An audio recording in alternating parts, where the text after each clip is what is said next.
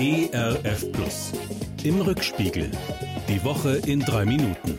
Mit Christoph Zehentner. Na, das ist ja vielleicht eine Woche.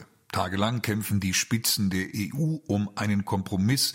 Die sogenannten Sparsamen wollen den armen Ländern aus dem Süden nicht einfach so Milliarden in die leeren Kassen schaufeln. Erbittert wird gerungen. Gigantische Summen werden diskutiert. Am Ende wird über 1,8 Billionen Euro entschieden. Eine Summe, die ich als Normalo in Sachen Finanzen mir nicht mal annähernd vorstellen kann. Doch das EU-Parlament signalisiert bereits, das wird nicht reichen. Ob wir diese Billionenentscheidung eines Tages als mutig feiern werden oder ob wir stöhnen werden angesichts der Spätfolgen. Ich denke an die alte Weisheit aus dem zweiten Petrusbrief. Tausend Jahre sind vor Gott wie ein Tag. Und ich frage mich, welchen Wert haben denn knapp zwei Billionen Euro in Gottes Augen? Beruhigend zu wissen, dass er solche Dimensionen überblickt, im Gegensatz zu uns.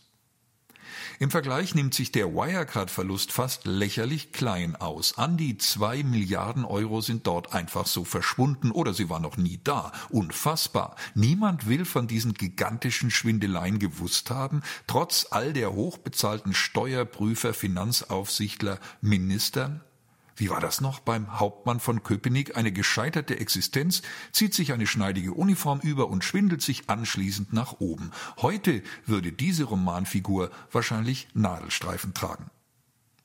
Ein Prozess beginnt in dieser Woche, der Christen beschäftigen muss.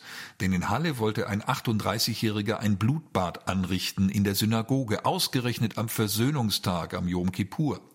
Mit seinem rassistischen, antisemitischen, menschenverachtenden Anschlag hat er uns alle getroffen, Juden und Christen. Als Gottes Augapfel wird das Volk Israel im Alten Testament bezeichnet. Wer diesen Augapfel antastet, diese kostbare, verletzliche Stelle der Liebe Gottes, der wendet sich gegen uns alle. Es ist eine Schande, dass Antisemitismus in unserem Land wieder so frech wüten kann. Egal ob er von rechts außen kommt, von links außen oder aus islamistischen Kreisen. Erschreckend für mich auch die nächtlichen Schlägereien in unseren Städten neulich Stuttgart, jetzt Frankfurt. Ich finde, Polizei und Justiz müssen durchgreifen, Recht und Ordnung herstellen. Die Demokratie kann es nicht dulden, dass Jugendliche ihr auf der Nase herumtanzen. Ganz egal, ob diese Schläge aus deutschen Familien stammen, aus Osteuropa oder aus einem Bürgerkriegsland.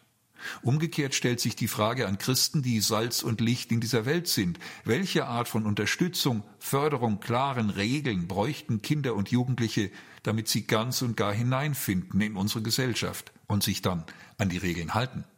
Als positives Zeichen jedenfalls werde ich es, dass die Jugend von heute laut der neuesten Sinus-Studie insgesamt ernster, problembewusster und politikinteressierter ist als frühere Generationen. Hört, hört, eine schöne Überraschung, oder? Überraschend auch, dass sich, wie wir heute im ARD Deutschland Trend erfahren, vier von fünf Deutschen an die Corona-Maske gewöhnt haben. Eine noch größere Überraschung aber bereitet mir US-Präsident Trump in dieser Woche. Maske tragen gegen Corona sei ein patriotischer Akt, verkündet er. Ich kann meinen Ohren kaum trauen und mir schießt es durch den Kopf better late than never. Apropos Schießen. China und die Vereinigten Arabischen Emirate schießen in dieser Woche jeweils eine Rakete in Richtung Mars. Ich will gar nicht so genau wissen, wie viele Milliarden Euro bei dieser Gelegenheit in den Wind geschossen werden. Ein Wochenende ohne Schüsse in den Ofen und dafür mit möglichst angenehmen Überraschungen wünsche ich Ihnen und mir, Ihr Christoph Zehentner. Im Rückspiegel. Auch in der Audiothek oder als Podcast auf erfplus.de. ERF Plus. Gutes im Radio.